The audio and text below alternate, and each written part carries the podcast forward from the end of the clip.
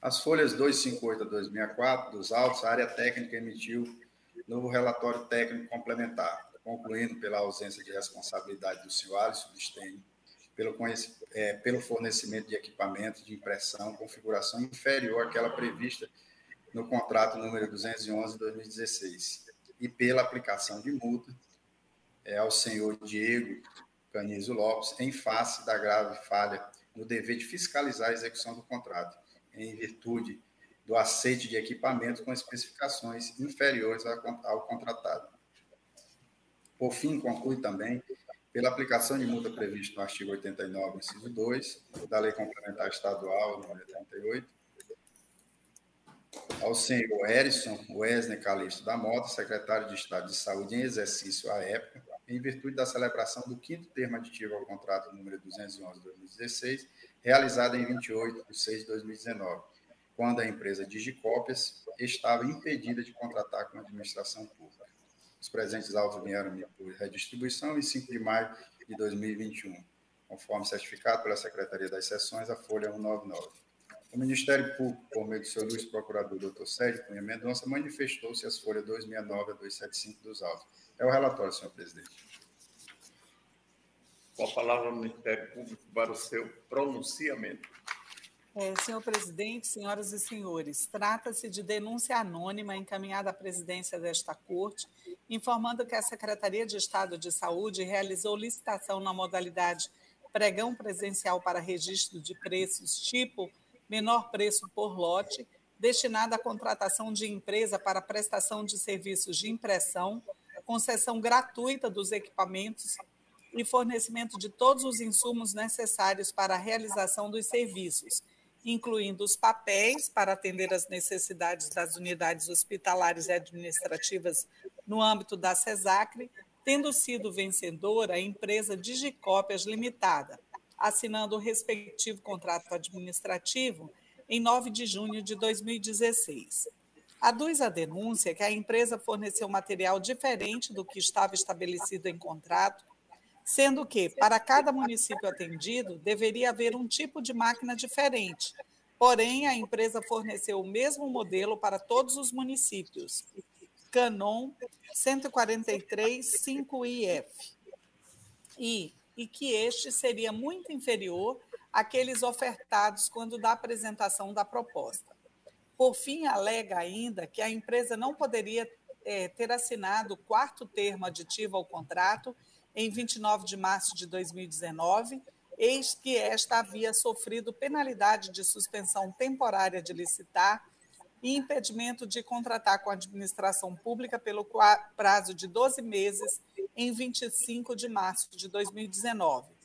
Relatório preliminar, as folhas 144 a 151, considerou, sobre o primeiro ponto da denúncia, que, de fato, as impressoras em uso pela Secretaria de Saúde é, são do modelo Image Runner é, 140, é, 1435, da marca Canon, com, conforme puderam é, constatar na visita em loco é, realizada na CESACRE, almoxarifado da CESACRE, almoxarifado de medicamentos da SEMI, do CREME, do DAF, da FEMOACRE, UERB, LACEN, PNI, todos em Rio Branco. Na referida inspeção, a equipe encontrou também uma impressora de grande porte da marca Canon, modelo Image, Image Runner Advance C5030, instalada no almoxarifado da Cesacre, e uma impressora colorida da marca Canon, é, modelo C1335IF, instalada na sala do fiscal do contrato, restando confirmado que as impressoras fornecidas são diferentes daqueles modelos relacionados no, no contrato. Em relação ao segundo ponto da, da denúncia, considerou que a publicação da sanção no Diário Oficial do Estado ocorreu apenas em 12 de abril de 2019 e foi aplicada pelo secretário de Estado da Educação, Cultura e Esporte, o que excluiria a presunção de conhecimento por parte do gestor da Secretaria de Estado da Saúde. Porém, verificou que houve a celebração do quinto termo aditivo, em 30 de junho de 2019, com vigência até 31 de dezembro de 2019, o que contraria a punição aplicada.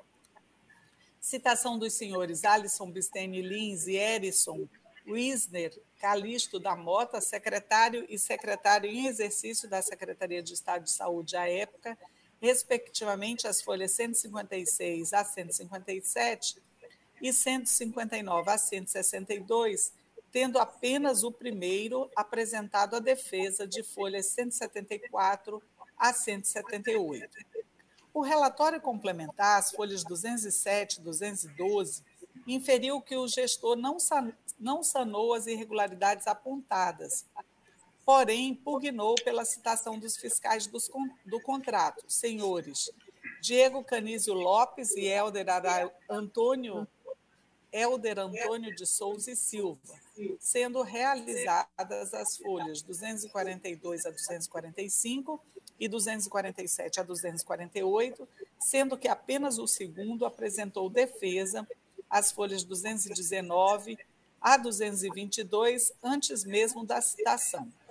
O relatório conclusivo de folhas 258 a 264 atribuiu a responsabilidade pela, pela aceitação das máquinas em especificações inferiores ao que constava no, no contrato ao fiscal Diego Canísio Lopes, é, por infringência aos artigos 3 e 41 da Lei 8666 de 93, ao princípio da vinculação ao instrumento convocatório e ao princípio da economia. Isentou o senhor Alisson Bistene Lins por este ter designado formalmente fiscal para o contrato e o senhor Helder Antônio de Souza, segundo fiscal. Eis que suas atribuições se limitaram à execução dos serviços a partir dos termos aditivos não lhe sendo atribuída a obrigatoriedade de verificar que as máquinas correspondiam às, espe às especificações licitadas. Por fim, atribuiu a responsabilidade ao senhor Erison Wisner Calixto da Mota por ter firmado o quinto termo aditivo quando a empresa estava impedida de firmar a vença com a administração pública estadual recebido feito eletronicamente em 22 de fevereiro de 2022. Inicialmente, destaca-se que a inspeção realizada se, lim se limitou ao município de Rio Branco.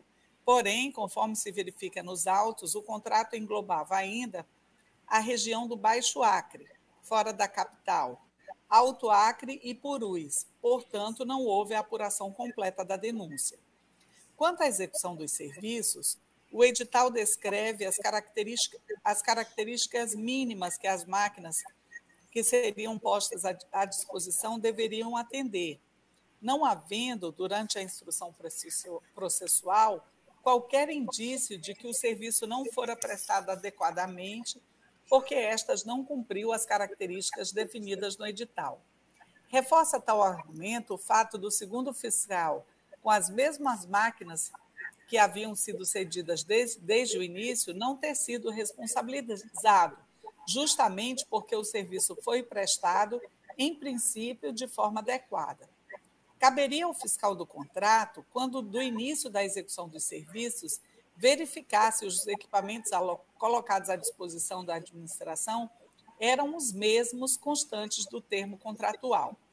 Sendo divergentes, não poderia ter aceitado, comunicando à autoridade superior. E caso, fosse, e caso fossem de características melhores, deveria ter feito a justificativa por escrito e encaminhada ao gestor é, do órgão para aprovação, conforme determina o artigo 67, caput e seus parágrafos da Lei 8666 de 93. Em não o fazendo, atraiu para si a responsabilidade pela falta detectada. Quanto ao quinto termo aditivo, um dos requisitos para assinar ou prorrogar um contrato administrativo é a verificação se não há impedimentos da empresa, o que não foi feito no caso, eis que esta tinha sofrido uma sanção no âmbito estadual, não cabendo a alegação de desconhecimento deste fato. Porém, é, é, faço a ressalva, faz-se a ressalva que, embora a empresa esteja impedida de prorrogar o contrato, conforme inciso 6 do artigo 87 da Lei 8666 de 93, se esta for a única fornecedora e a interrupção dos serviços causar graves danos ao erário e à descontinuidade dos serviços públicos, é possível firmar termo aditivo para a prorrogação do contrato, prevalecendo o interesse público e a economicidade.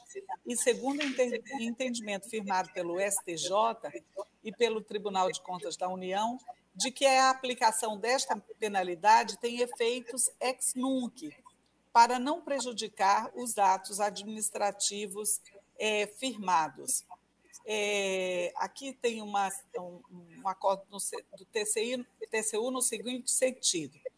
A declaração de inidoneidade não dá, não dá ensejo à imediata rescisão de todos os contratos firmados entre as empresas sancionadas e a administração pública federal. Isso porque a declaração de inidoneidade apenas produz efeitos ex nunc, não autorizando que sejam defeitos que sejam desfeitos todos os atos pretéritos ao, ao momento de sua proclamação. Tribunal de Contas da União, Acórdão 3002 de 2000, 2010, plenário. De qualquer forma, por se tratar de medida excepcional, caberia ao gestor demonstrar de forma clara tal situação, é, mostrando que iniciou um novo procedimento licitatório para a substituição da empresa. Porém, este não se manifestou nos autos quando citado. Ante o exposto, este MP de Contas opina, pelo conhecimento da presente denúncia e no mérito pela sua procedência, para declarar irregular a execução e o quinto termo aditivo ao contrato 2011 de 2016 da Secretaria de Estado da Saúde, pela aplicação da multa prevista no artigo 89, inciso 2 da Lei Complementar 38 de 93, ao senhor Erison Wisner Calixto da Mota por ter prorrogado o prazo de execução do contrato com a empresa impedida de contratar com a administração pública, infringindo o inciso 4 do artigo 87 da Lei 8666 de 93 e pela aplicação da multa prevista no artigo 89, inciso 2 da Lei Complementar Estadual 38 de 93, ao senhor Diego Canísio Lopes, primeiro fiscal do contrato número 211 de 2016, por ter aceitado o recebimento de equipamentos diversos do que constava do, que constava do termo contratual é, em desacordo com o artigo 67 da Lei 8.666 de 93. É o pronunciamento, senhor presidente. Muito obrigado. Passamos ao relator. A palavra ao nobre conselheiro Ribamar para seu pronunciamento. Obrigado, Excelência. O nosso entendimento é na mesma linha e os fundamentos são os mesmos, então eu vou direto ao voto. Considerando que, apesar das irregularidades encontradas na execução contratual, não foram apontados indícios de dano ao erário, ou de que os equipamentos não atenderam às necessidades das unidades de saúde e às áreas administrativas da Secretaria de Saúde, considerando também a jurisprudência do Tribunal de Contas da União, no sentido de que a declaração de inidoneidade apenas produz efeitos ex nunc, ex nunc não autorizando que sejam desfeitos todos os atos pretéritos ao momento da sua proclamação, e, por fim, considerando que a interrupção dos serviços prestados pela empresa contratada poderia prejudicar a continuidade dos serviços públicos, voto.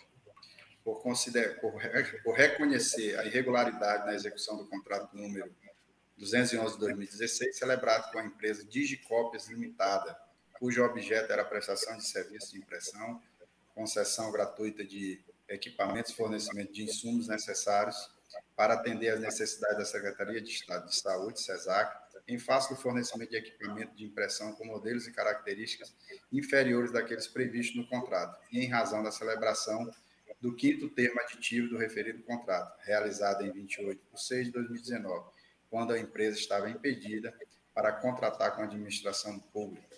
2. Pela aplicação de multa ao senhor é, Diego Canizo Lopes, primeiro fiscal do contrato, no valor de R$ 5.860, nos termos do inciso 2, artigo 89 da Lei Complementar Estadual número 38, em face do ateste de conformidade do recebimento de equipamentos diferente dos contratados, descumprindo o artigo 67 da Lei Federal 866 de 93. 3. Pela aplicação de multa ao senhor Edson Wisner Calixto Mota, secretário de Estado de Saúde em exercício à época, no valor de R$ 5.860, nos termos do inciso 2, artigo 89 da Lei Complementar Estadual número 38, em face da assinatura do quinto termo aditivo ao contrato número 211-2016, quando a empresa Digicop já estava impedida de contratar com a administração pública, nos termos do artigo 87, inciso 4 da Lei Federal 866 de 93. E 4, após as formalidades de estilo, pelo arquivamento dos autos. É como voto, senhor presidente, senhoras e senhores conselheiros. Em votação, conselheiro Antônio Jorge Malheiro.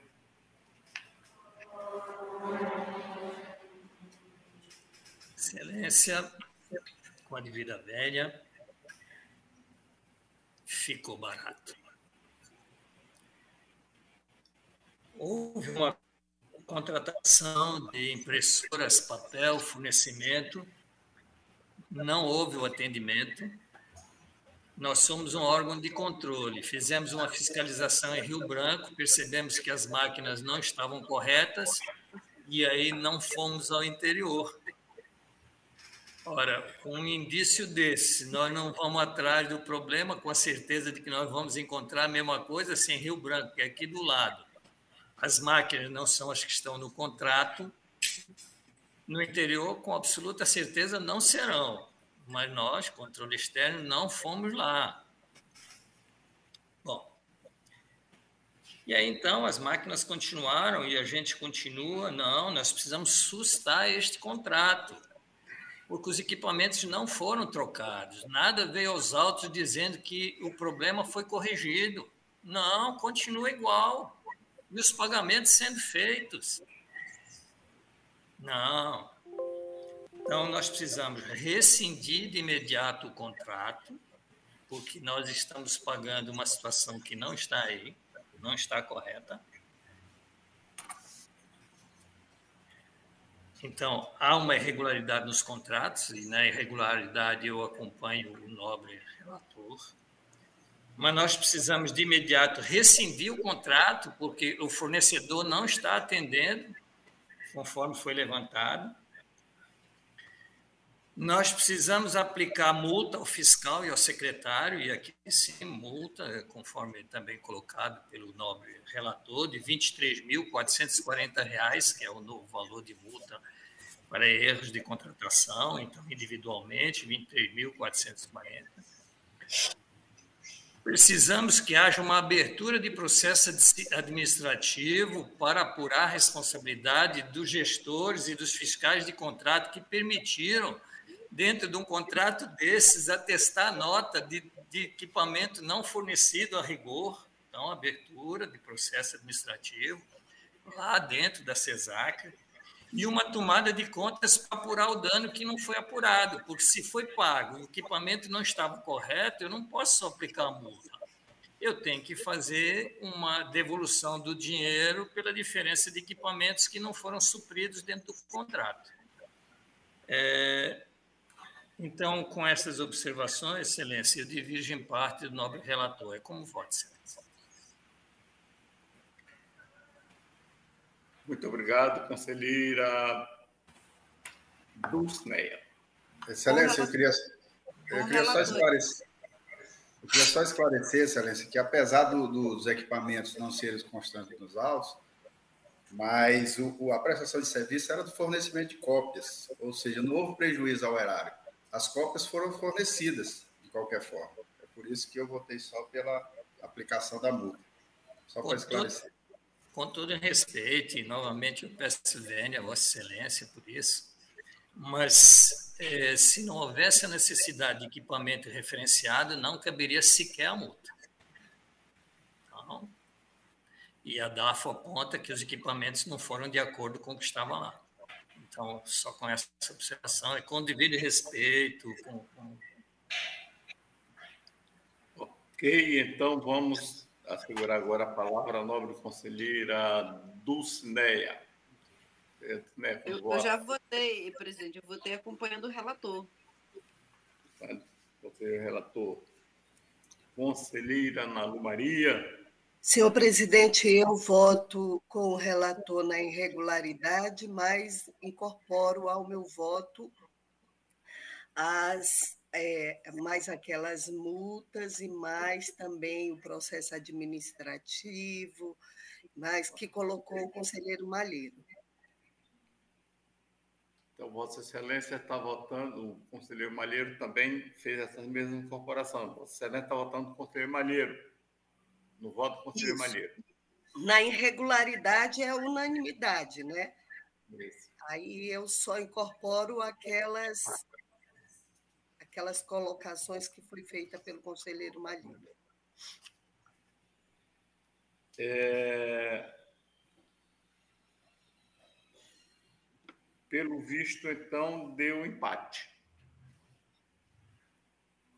Assim sendo, eu voto também é, seguindo a, o mesmo pensamento, a mesma é, é, é intenção de maiores esclarecimentos, é, votando com o conselheiro em que pese que o voto está bastante, muito bem fundamentado, mas vamos esclarecer melhor a coisa, é, votando com o conselheiro Antônio Jorge Malheiro. Decisão decidiu-se por maioria nos termos do voto do novo conselheiro Antônio Jorge Malheiro. Assim, passamos ao próximo processo, que é o processo 1140-194. Continua como relator o nobre conselheiro José Ribamar, a quem concedo a palavra. Obrigado, Excelência. Trata o presente processo de inspeção instaurado a partir da comunicação interna número 46 de fevereiro de 2021 da DAF para apurar possíveis irregularidades na Lei Municipal número 076 de 2020, que fixou o subsídio dos secretários, de Porto, secretários municipais de Porto Arco, e a Lei Municipal número 077 de 2020, que fixou o subsídio do prefeito e vice-prefeito do mesmo município para o quadriênio 21 a 24, em desacordo com as medidas disciplinadas pela Lei de Responsabilidade Fiscal e na Lei Complementar Federal número 173 de 2020. A segunda inspetoria emitiu relatório de análise técnica, as folhas 9 e 19, concluindo pela nulidade dos atos. Citado o gestor, ele apresentou defesa tempestivamente, alegando em síntese que não poderia ser responsabilizado pela edição dos atos normativos de iniciativa da Câmara Municipal, para os quais apenas deu fiel cumprimento. Argumenta ainda que não haveria infringência às determinações da Lei Federal número 173 e nem da Lei de Responsabilidade Fiscal do Subsídio de Agente, cuja majoração estava vedada pela Lei Complementar 173. As folhas 49 a 58, a, segunda IGCE emitiu um relatório técnico conclusivo manifestando-se pelo conhecimento da nulidade dos atos normativos e a devolução do montante de R$ 197.200 referente aos valores pagos a maior no subsídio dos agentes políticos do município de Porto Acre no período de janeiro a agosto de 2021. O Ministério Público, por meio do seu Luiz Procurador, doutor João Zito de Melo Neto, pronunciou-se as folhas 63 a 68 dos autos. É o relatório, senhor presidente.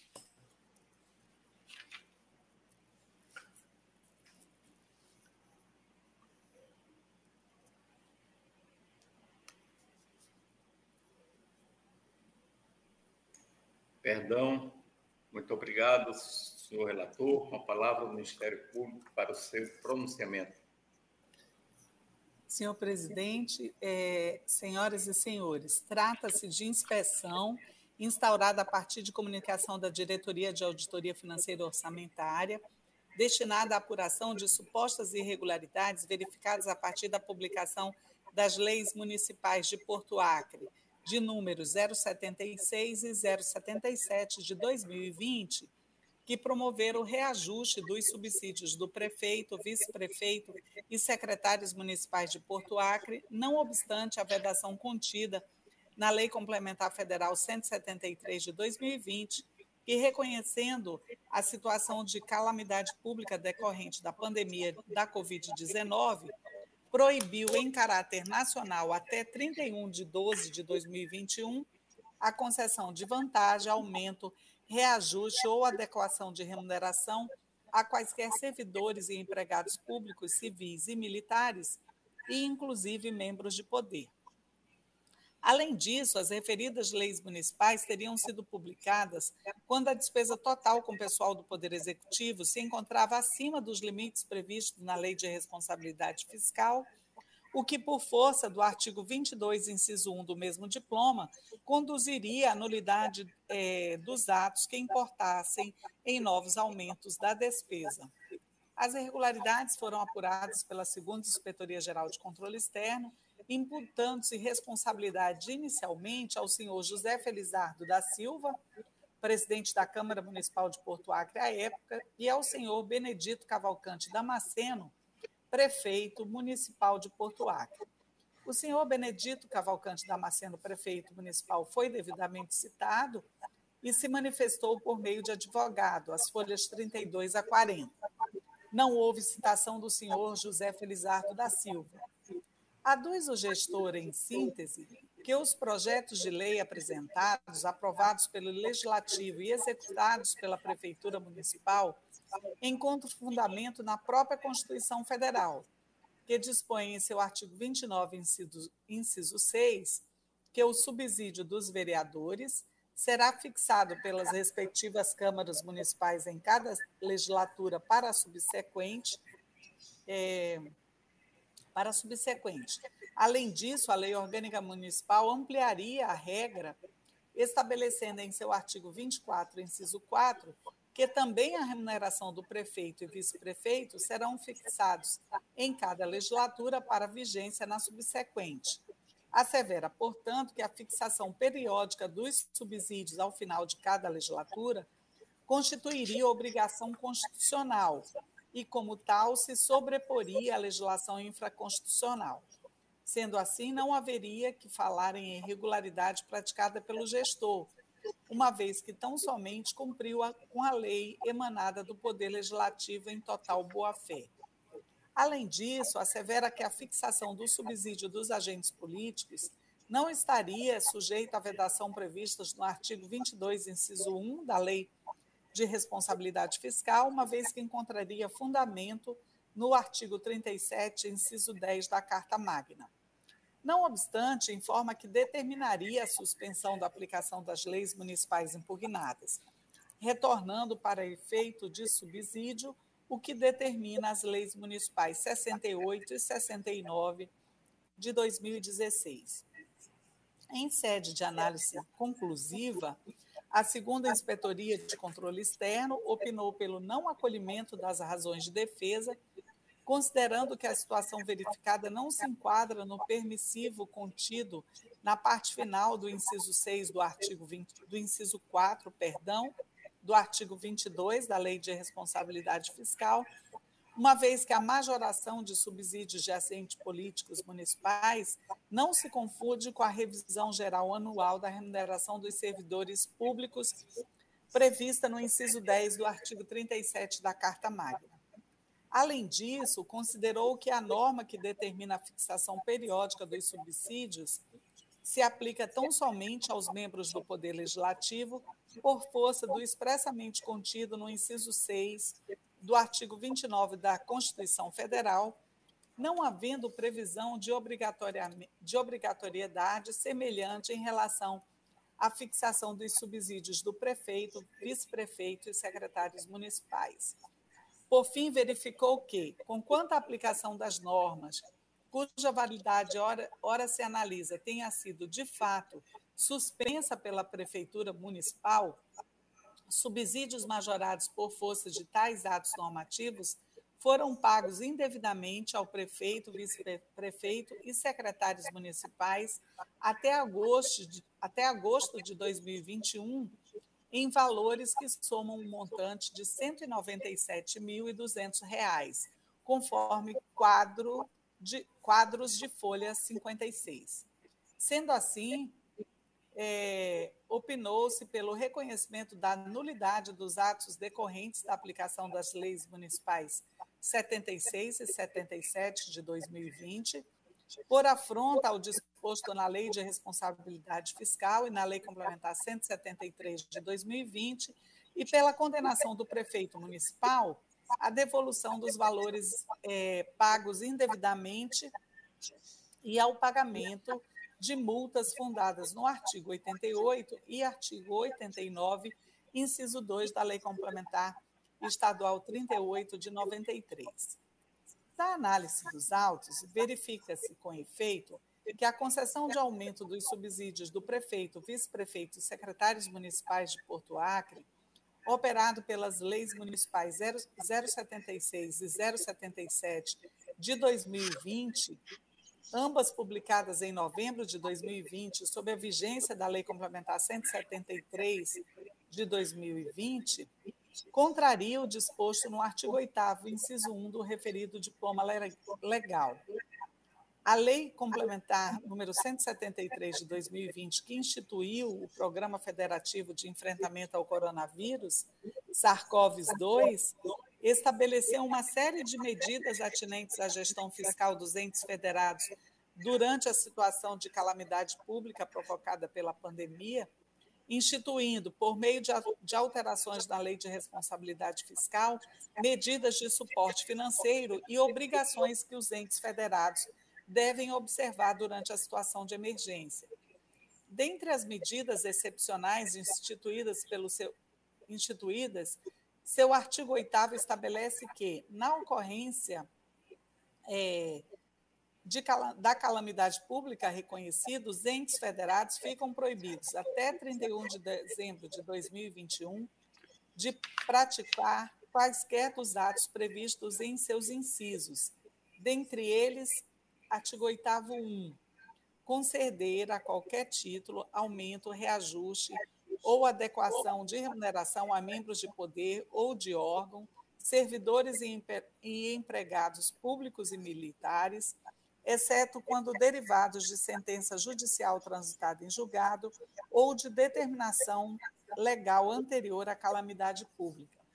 Observa-se, portanto, que a lei federal objetiva garantir que os entes públicos, por meio da presumida economia de recursos é, públicos resultantes da vedação de concessão de reajustes aos seus servidores, incluindo-se repise-se seus respectivos agentes políticos, membros de, de poder, disponha de recursos para enfrentar a grave situação decorrente da pandemia, que provocou, como é disso, a necessidade de absoluta priorização dos gastos públicos na área da saúde. Trata-se, portanto, de legislação excepcional, universal e temporária, cujos preceitos devem ser observados por todos os entes da federação. Por outro lado, a Constituição Federal impõe, de fato, a obrigação de fixação periódica dos subsídios dos vereadores, que deverão ser estabelecidos em uma legislatura para aplicação na outra. Trata-se da, de, da denominada pela doutrina anterioridade da legislatura. Não obstante, desde a emenda constitucional 19 de 98, que alterou a, a redação do inciso 5 do artigo 29 da Carta Magna, essa regra não mais subsiste, subsiste em relação a prefeitos e vice-prefeitos, e não existe em relação a secretários municipais, para os quais não havia previsão similar. No caso, ora em análise, no entanto, observa-se que há previsão neste sentido na Lei Orgânica do Município, artigo 24, inciso 4, que, no entanto, se refere a prefeito e vice-prefeito, e não a secretários municipais. Sendo assim, ainda que se entenda que a Câmara de Vereadores tinha a obrigação de fixar, na legislatura encerrada em 2020, os subsídios de seus membros e do prefeito e do vice-prefeito a serem pagos na legislatura anterior, posterior, iniciada em 2021, não se pode afastar a necessidade de observância da vedação excepcional e temporária de concessão de aumentos e reajustes a servidores públicos abrangidos por disposição expressa os agentes políticos e membros de poder, prevista na Lei Complementar 173 de 2020. E, a fim de compatibilizar a aplicação das normas em aparente conflito, estabelecendo-se, de um lado, a necessidade de, fixa, de fixação periódica do subsídio, e, de outro, a vendação temporária e excepcional decorrente de calamidade pública, da concessão de reajuste, parece-nos mais adequado entender que a fixação dos subsídios do prefeito e vice-prefeito poderia ser formalmente realizada na legislatura de 2007 a 2020 para vigorar na legislatura de 2021 a 2024, conforme determina a Lei Orgânica Municipal. Mas, por força do disposto no artigo 8 inciso 1 da Lei Complementar 173 de 2020, seus efeitos financeiros referentes a eventuais reajustes ficariam suspensos até 31 de dezembro de 2021, data fixada na legislatura federal, na legislação federal. Nesse sentido, aliás, é o entendimento firmado pelo Conselho Nacional de Presidentes dos Tribunais de Contas, constante em cartilha orientativa, expedida em outubro de 2020, que analisa a questão e estabelece em caráter não terminativo que os subsídios poderiam ser fixados, observados os preceitos contidos nas Constituição, Constituições federal, estaduais e nas leis orgânicas municipais mas seus efeitos financeiros ficariam suspensos até 31 de dezembro de 2021, marco temporal previsto na Lei Complementar 173 de 2020.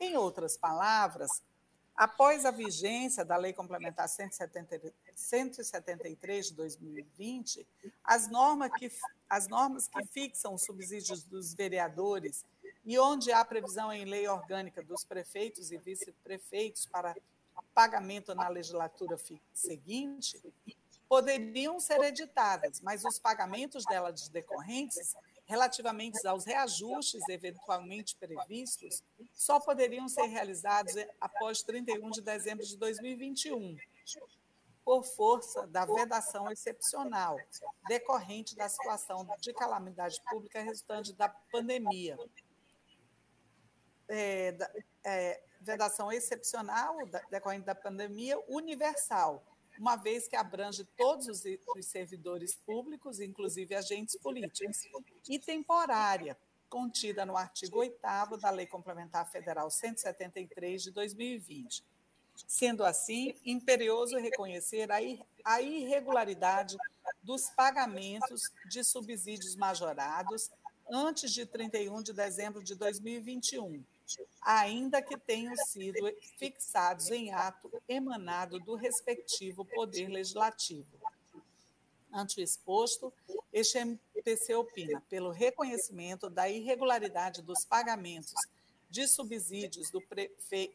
é, de subsídios ao prefeito, vice-prefeito e secretários municipais de Porto Acre, majorados pelas leis municipais 76 e 77, por força do disposto no artigo 8 inciso 1 da Lei Complementar Federal 173 de 2020. Desse modo, opina-se pela responsabilização do senhor Benedito Cavalcante Damasceno, prefeito municipal no período pelos pagamentos irregulares realizados entre eh, janeiro e agosto de 2021, sugerindo-se a condenação do gestor à devolução aos cofres públicos municipais do montante de R$ 197.200 apurado pela instrução, com os acréscimos legais devido, bem como ao pagamento das multas previstas nos artigos 88 e 89, inciso 2, da Lei Complementar Estadual 38 de 93, em razão do ato praticado em grave infração à norma legal, conforme dosadas pelo plenário. Por fim, tendo em vista as premissas de entendimento adotadas, não haveria que, é, que falar em irregularidade, a inquinar o ato legislativo em si, razão pela qual não se vislumbra, no caso, irregularidade na conduta do senhor José Felizardo da Silva, presidente da Câmara Municipal no período. É o pronunciamento, senhor presidente. Muito obrigado. Passamos a palavra ao nome do conselheiro relator para proferir o seu voto. Obrigado, Excelência, para não cansá-los. Nosso entendimento e os fundamentos é na mesma linha do Ministério Público. Então, vou direto ao voto. Pelo conhecimento da irregularidade dos pagamentos de subsídio ao prefeito, vice-prefeito e secretários municipais de Porto Acre, majorados pelas leis municipais 76 e 77 de 2020, realizados no período de janeiro a agosto de 2021, é, em face do descumprimento do disposto no artigo 8 inciso 1 da Lei Complementar Federal 173 de 2020. 2. Pela condenação do senhor Benedito Cavalcante Damasceno, prefeito do município de Porto Acre, a devolução aos cofres municipal no, para, no período de 30 dias do montante de R$ 197.200, devidamente atualizados a contar do fato gerador nos termos do artigo 2 parágrafo 3 inciso 1, a linha A da resolução TCE número 110 de, de, de novembro de 2016, em virtude dos pagamentos irregulares realizados aos agentes políticos no período de janeiro a agosto de 2021. Pela aplicação de multa ao senhor Benedito Cavalcante Damasceno, prefeito municipal de Porto Acre, percentual de 10% do valor a ser devolvido ao erário, nos termos do artigo 88 da Lei Complementar Estadual número 3893. 4. Pelo apensamento dos autos da prestação de contas do exercício 2021 do município de Porto Acre, para subsidiar a análise e julgamento da despesa com pessoal. E 5. Após as formalidades de estilo, pelo arquivamento dos autos. É como voto, senhor presidente, senhoras e senhores conselheiros. Muito obrigado. Em votação, conselheiro Antônio Jorge Malheiro. Excelência, eu acompanho o voto do nobre relator. Lembro que hoje nós retiramos um processo bem similar em função da caracterização da nulidade ou não da lei, tá? Então, lá na frente, em função do que ficar na outra decisão, terá que ser trazido para essa aqui também. É, é, só, é só para esclarecer, conselheiro, porque aquela é a que foi levantada pela conselheira Dulce era de 2021 essa de 2020. É, essa é totalmente irregular, né? Perfeito. Aquela lá era 2021 e essa é 2020. A 173 é de 2020 também, tá? Sim. É Só que né? nesse caso aí, gente, específico, uhum. a, lei a, a, a lei orgânica municipal ela previa que seria por que seria fixado de uma legislatura para anterior. Então, em tese, com exceção dos secretários, ela não estaria nas vedações das leis inferiores, que seriam as leis complementares. Porque é, ela agora ela estaria, ela não, não estaria evada de nulidade com relação aos, aos demais, porque ela teria que ser fixada na legislatura mesmo, de uma legislatura para subsequente. Embora no caso do, do prefeito, vice-prefeito, uhum. ela não, a, a, Constituição Federal não exige, a lei orgânica lá exige.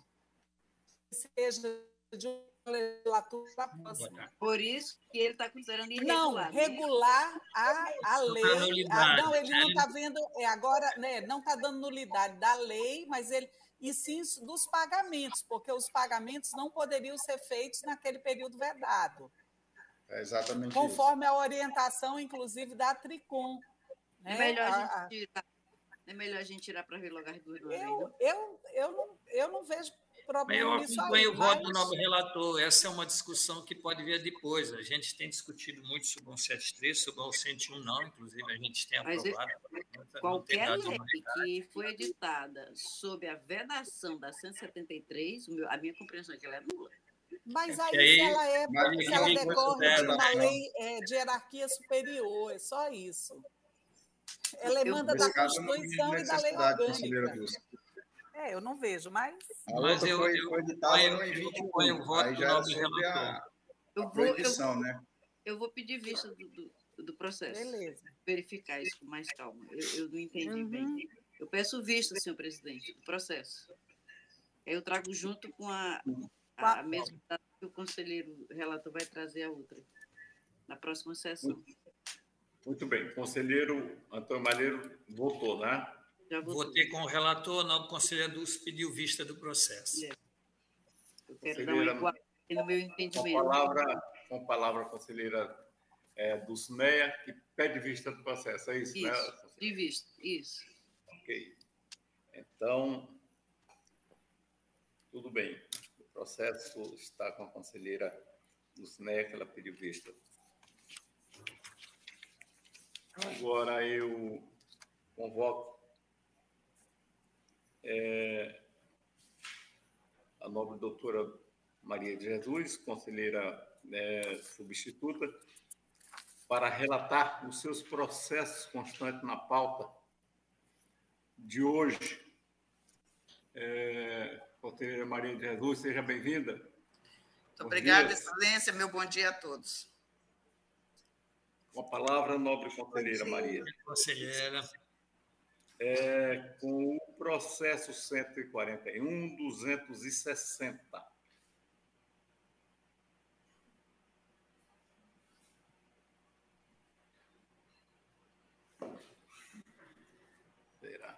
Não, Excelência, tem um processo antes, 141, 609. É verdade, é verdade, é verdade. É um antes. O número 16 da pauta, Excelência. É o processo 141, 609. É este, né? Com a palavra a nobre conselheira Maria de Jesus. Obrigada, senhor presidente. Trato o presente processo de consulta formulada pelo senhor Sérgio Lopes de Souza, prefeito municipal de Epitácio-Holândia, apresentando questionamentos quanto à possibilidade de aplicação dos valores estipulados na Lei Municipal número 348 de 2016, que trata dos subsídios do prefeito, vice-prefeito e secretários municipais a partir de janeiro de 2022. Em sua exposição, o gestor afirma que 2.1. A Lei Municipal número 348 de 2016, de 19 de dezembro de 2016, fixou os subsídios mensais do prefeito, vice-prefeito e dos secretários municipais em valor superior ao atualmente praticado. 2. Em que pese a vigência da lei em questão, os subsídios jamais foram alterados para os valores da Lei Municipal número 348. 3. Verificando a existência de lei autorizadora, bem como a defasagem dos atuais subsídios, surge a necessidade de adequar os subsídios para valor compatível com a função desempenhada, valores que já se encontram estipulados na lei acima mencionada. Quatro, atualmente o município de Epitaciolândia se encontra dentro dos limites de gasto com pessoal estabelecido pela Lei de Responsabilidade Fiscal.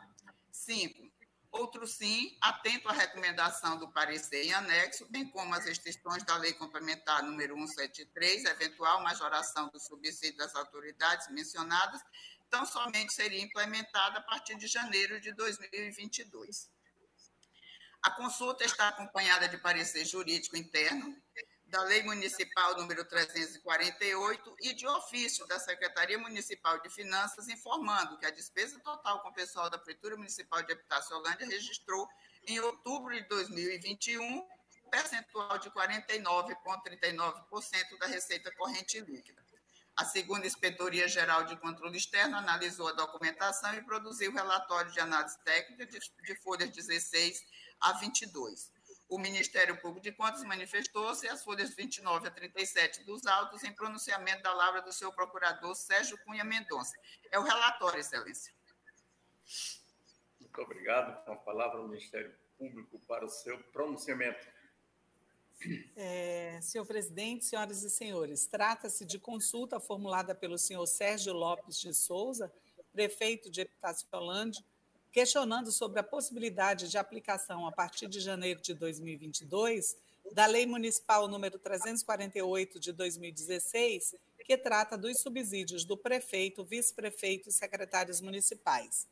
Na peça encaminhada a esta Corte de Contas, o gestor informa que a referida lei municipal fixou os subsídios dos agentes políticos em valor superior ao atualmente praticado, porém, não obstante a sua, sua vigência, estes jamais foram alterados. Assim, considerando a existência de tal documento legislativo, a defasagem dos valores atuais, bem como o atual cenário do município que se encontra dentro dos, dos limites de gastos com pessoal estabelecido pela Lei de Responsabilidade Fiscal, encaminha a presente consulta. Por fim, aduz que eventual majoração do, no valor dos subsídios seria implantada somente a partir de janeiro de 2022, tendo em vista as restrições da Lei Complementar 173 de 2020 e a recomendação da sua assessoria jurídica, conforme parecer em anexo. A DAFO pronunciou-se às folhas 16 a 22. A instrução, a instrução considerou que a presente consulta cumpre os requisitos do parágrafo 2 do artigo 142 do Regimento Interno desta Corte, tendo sido apresentada por autoridade competente, contém a indicação clara do seu objeto e não se trata de caso concreto, e veio acompanhada do parecer do órgão de assistência técnica ou jurídica da autoridade consulente. No mérito, pontuou que, na ocasião da, de sanção é, da referida norma, conforme relatório de gestão fiscal disponível no sistema informatizado de prestação e análise de contas deste tribunal, o Poder Executivo do município de Epitaciolândia encontrava-se com comprometimento de 58,60% da receita corrente líquida com sua despesa com pessoal, contrariando o artigo 20, inciso 3, a linha B, da Lei Complementar Federal 101 de 2000. Desta forma, incidiria a proibição do artigo 22, parágrafo único, inciso 1 da mesma lei, o qual veda a concessão de vantagem, aumento, reajuste ou adequação de remuneração a, qual, a qualquer título, salvo os derivados de sentença judicial ou de determinação legal ou contratual, ressalvada a revisão prevista no inciso 10 do artigo 37 da Constituição. Ressalta ainda que, apesar do gestor informar que está dentro do limite da despesa de, com pessoal, estes são verificados ao final de cada quadrimestre e o ofício da Secretaria Municipal de Finanças evidenciou a despesa é, do mês de outubro de 2021. Porém, o processo eletrônico 139.877, aberto para acompanhamento da gestão fiscal, apurou para o segundo quadrimestre de 2021 que a despesa total de pessoal doente compromete 56,12% da receita corrente líquida. Desta forma, concluiu que a Lei Municipal 348 de 2016 não está inserida é, nas proibições do artigo 8 inciso 1 da Lei Complementar Federal 173 de 2020, considerando que a data de sanção é, interior, é anterior à norma federal, que não era possível a implementação da Lei eh, Municipal 348 de 2016, que majorou à época os subsídios do prefeito, vice-prefeito e secretário municipais secretários municipais, uma vez ter sido sancionada em período em que a Prefeitura Municipal de Epitaciolândia, Epitaciolândia encontrava-se vedada de conceder aumento, reajuste ou adequação de remuneração a qualquer título, conforme artigo 22, inciso 1 da Lei Complementar Federal 101 de 2000, prevendo ainda a norma no artigo 21, inciso 1, é, a linha A, ser nulo de pleno direito os atos que provoquem aumento dessa despesa, e três, que não é possível a implementação da Lei Municipal 348 de 2016 a partir de 2022, uma vez que a presente consulta é precedida de período em que o relatório de gestão fiscal do ente demonstra manutenção de comprometimento da receita corrente líquida com despesa total de pessoal acima do limite definido no artigo 20, inciso 3, a linha B da Lei Complementar Federal 101 de 2000, mantendo-se assim as vedações do artigo 22, inciso 1 da mesma norma. O presente processo deu, deu entrada eletronicamente no, neste Ministério Público em 17 de dezembro de 2021.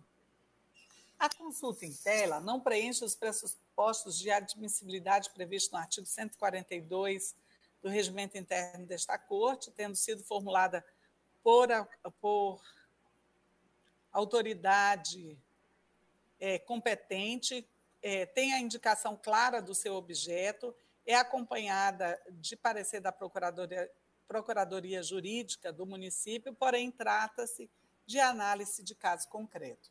Contudo, o Pleno desta Corte de Contas decidiu unanimemente é, pelo recebimento do expediente encaminhado pelo consulente para responder em tese com as orientações acerca da dúvida apresentada.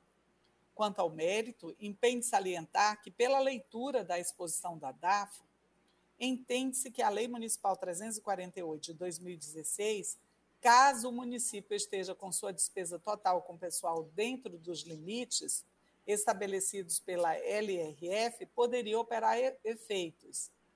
Não compartilha-se deste entendimento. Preliminarmente, ao vedar a concessão de vantagem, aumento, reajuste ou adequação de remuneração a qualquer título, quando a despesa total com pessoal exceder a 95% do limite, a LRF torna inválido o ato que a contrarie.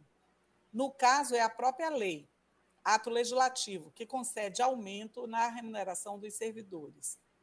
E como é, tem se posicionado este procurador, as cortes de contas não analisam lei pura, posto que não podem declarar a sua inconstitucionalidade ou nulidade, somente atuando sobre atos concretos dos administradores. As decisões plenárias emanadas destes tribunais atuam sobre os atos de execução ou efetividade do ato legislativo. Por isso que as determinações são para que os gestores não deem cumprimento à determinação legal que contraria a lei de responsabilidade fiscal. Ao detectar que um município ou o próprio Estado concedeu aumento, reajuste ou adequação de remuneração a qualquer título, quando a despesa total com pessoal estava acima dos 95%, urge a necessidade imediata de fazer representar ao Ministério Público Estadual, que tem a atribuição constitucional de pleitear judicialmente a declaração de nulidade da lei. E a demora em fazê-lo tem um fator agravante, pois se o gestor fizer cumprir a lei, mesmo esta contrariando a LRF, haverá pagamentos indevidos com dano ao erário, como o TCEACRE já decidiu. Quanto ao deslinde da consulta posta, necessário se faz analisar sobre o prisma da teoria da norma jurídica, se se a vedação, quando descumprida, atua sobre a validade ou eficácia do ato jurídico. Norberto Bobbio ensina que a norma jurídica é aquela cuja execução é garantida por uma sanção externa e institucionalizada, devendo obedecer a uma série de, de requisitos: validade, vigência, eficácia e vigor. Desta forma, para que a norma jurídica produza efeitos, tem que passar pelas etapas de verificação da sua constituição, não atendendo a qualquer um destes requisitos, esta não pode ser aplicada no mundo dos fatos. Quanto ao requisito da validade, a norma deve ser formal e materialmente válida. A norma é formalmente válida quando foi editada pela autoridade que tinha a competência para isto, e conforme os procedimentos estabelecidos nas normas constitucionais e infraconstitucionais. No mesmo sentido, de acordo com Alex, para que uma norma seja considerada juridicamente válida, é necessário que seja promulgada por um órgão competente para tanto, esteja de acordo com a forma prevista pela lei e não infrinja um direito superior, ou seja, seja estabelecida de acordo com o ordenamento jurídico. Sob este aspecto, é possível afirmar que a lei municipal ora analisada é formalmente válida, Contudo, sob o aspecto material, uma norma somente é válida quando seu conteúdo não é contrário aos estabelecidos numa norma superior a, a ela. Isto é, para a validade material, requer-se que seu conteúdo não seja incompatível com o de uma norma hierarquicamente superior. Neste diapasão, a Lei Municipal 348 é, de 2016, ao, major, ao majorar os subsídios dos agentes políticos quando o município se encontrava com seu limite da despesa total com pessoal extrapolado, contrariou diretamente a lei de responsabilidade fiscal, que veda, neste caso, a concessão de vantagem, aumento, reajuste ou adequação de remuneração a qualquer título. Portanto, entende-se é, que se trata de uma norma materialmente inválida. Assim, mesmo que esta tenha sido sancionada e, em tese, esteja em vigência, como menciona o assistente jurídico no parecer, a lei é inválida em seu nascedor, razão pela qual, não pode operar efeitos. Quanto ao plano de eficácia, Miguel Reale preleciona que esta tem um caráter experimental, porquanto se refere ao cumprimento efetivo do direito por parte de uma sociedade, ao reconhecimento do direito pela comunidade no plano social, ou mais particularizadamente, aos efeitos sociais que uma regra suscita através de seu cumprimento. Cristalino, neste caso, que não se trata de uma contrariedade à eficácia, mas à própria validade desta. Desta forma, entende-se que não podem ser pagos os subsídios dos agentes políticos com base na Lei Municipal 348 de 2016 do município de Epitácio-Holândia, devendo haver a edição de uma nova lei para que haja alteração nos valores atualmente estabelecidos.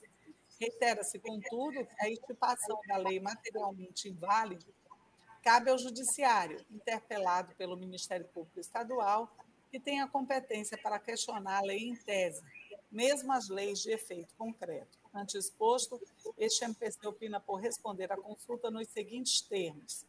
Se a lei que concede aumento, reajuste ou adequação de remuneração a qualquer título, quando da sua publicação infringir o artigo 22, parágrafo único, inciso 1 da Lei Federal 101 é, de 2000, esta é materialmente inválida e, portanto, não pode operar os seus efeitos, devendo haver a edição de uma nova norma legislativa para que se possa alterar o valor dos subsídios pagos aos agentes políticos. É o pronunciamento, senhor presidente.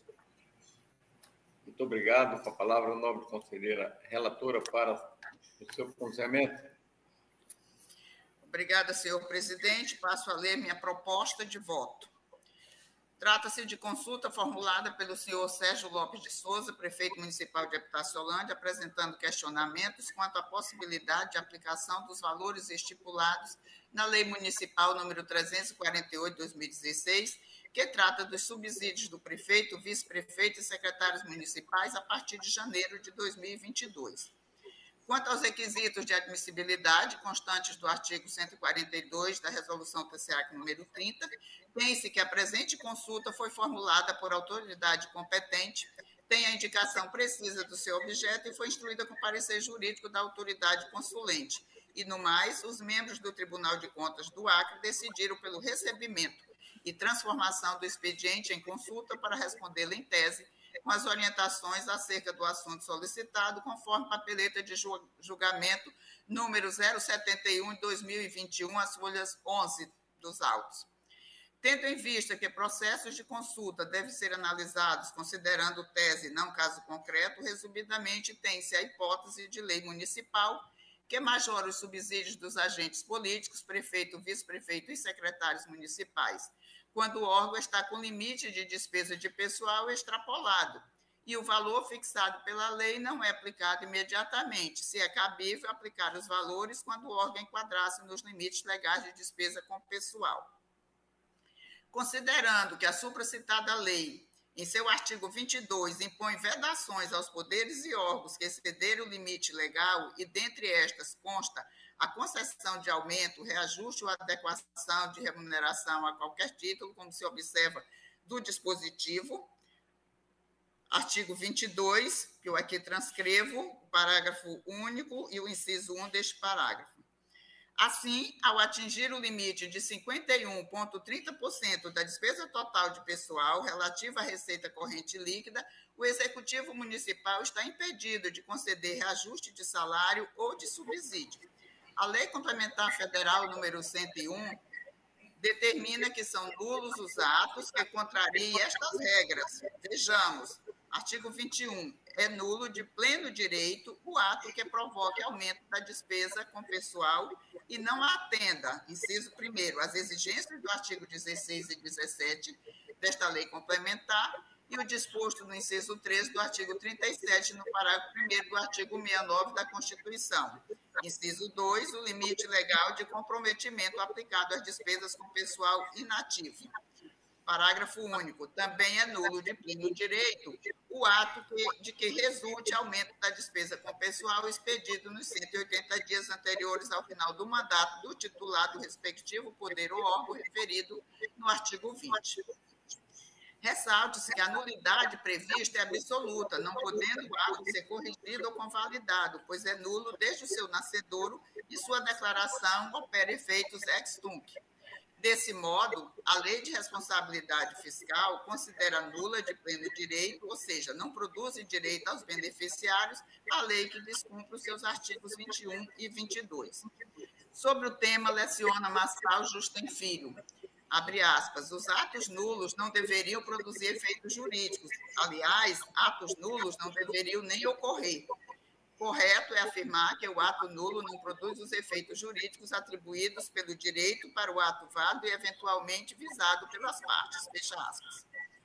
Maria Silvia Zanella de Pietro compartilha do mesmo entendimento e expõe seu posicionamento citando citando outros autores, como se vê Celso Antônio Bandeira de Melo, adotando a posição de Antônio Carlos Sintra do Amaral, entende que o critério importantíssimo para distinguir os tipos de invalidade reside na possibilidade ou impossibilidade de convalidar-se o vício do ato.